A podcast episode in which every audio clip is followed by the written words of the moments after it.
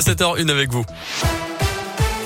Et à la une de l'actualité, ce sont les pires chiffres depuis le début de l'épidémie de Covid en France. Encore plus de 91 000 nouveaux cas hier dans le pays du jamais vu depuis mars 2020 et la déferlante Omicron commence à s'étendre de plus en plus. Le variant, on le sait, sera majoritaire dans quelques jours seulement en France. Il est beaucoup plus contagieux, d'où les appels répétés du gouvernement et d'Emmanuel Macron à se faire tester au moindre doute, surtout avant le réveillon de ce soir et avant les grands rassemblements familiaux des prochains jours. Un nouveau record de dépistage pourrait également être battu cette semaine. Hier, le conseil scientifique a dit craindre une désorganisation de la société au mois de janvier avec la multiplication des arrêts maladie pour cause de Covid, justement. Notez que le délai d'isolement pour le variant Omicron pourrait passer en dessous des 17 jours actuels, selon le ministre de la Santé. Dans l'actu à Lyon, la qualification de coup mortel retenu dans la mort d'Axel Dorier dans le 5e arrondissement en juillet 2020. La jeune femme avait été traînée par une voiture sur plus de 800 mètres à Fouvière. Le conducteur et son passager ont été mis en examen dans ce dossier. Les parties civiles souhaitaient que l'intention de donner la mort soit retenue. La défense plaidait de son côté pour une mise en examen pour homicide volontaire.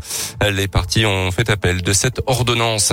Les suites de l'enquête sur la mort d'un octogénaire mortellement renversé par un car à la Dieu mercredi soir. Le chauffeur, un homme de 57 ans originaire de la Loire, a été laissé libre après sa garde à vue hier selon les premiers éléments.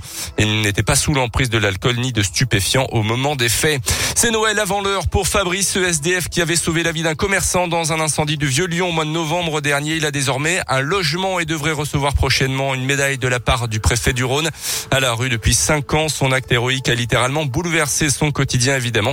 Il nous raconte ses envies pour le futur. On l'écoute. Franchement, même moi, j'ai du mal à réaliser. C'est vrai que depuis que j'ai fait cet acte, que ça a changé ma vie. Mais après, je peux dire merci, merci grâce aux réseaux sociaux. Sinon, euh, il n'y aurait pas eu ça. Je pense pas que ça, serait, ça serait aussi loin. Mon projet, c'est d'avoir une vie normale, ouais, un travail, euh, un logement. J'aimerais créer plus tard une association pour garder les chiens de SDF. Quand tu es SDF, quand tu as un chien, c'est vrai que tu vas aller faire des papiers ou avoir un entretien pour du travail, on peut payer avec le chien. Et ça, il n'y a aucune association pour garder les chiens de SDF, ça n'existe pas. Fabrice devrait également trouver un emploi prochainement. Une entreprise de Lyon l'a contacté. Il devrait visiter ses locaux la semaine prochaine.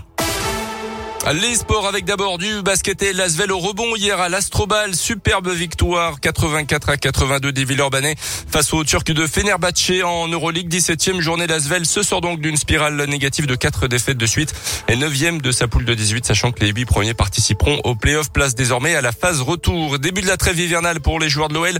Seulement 13e de Ligue 1 après nouveau match pas terrible du tout en championnat face à Metz mercredi. Les hommes de Peter Bosch euh, vont partir en stage. Ça sera le 29 décembre. Merci beaucoup Colin.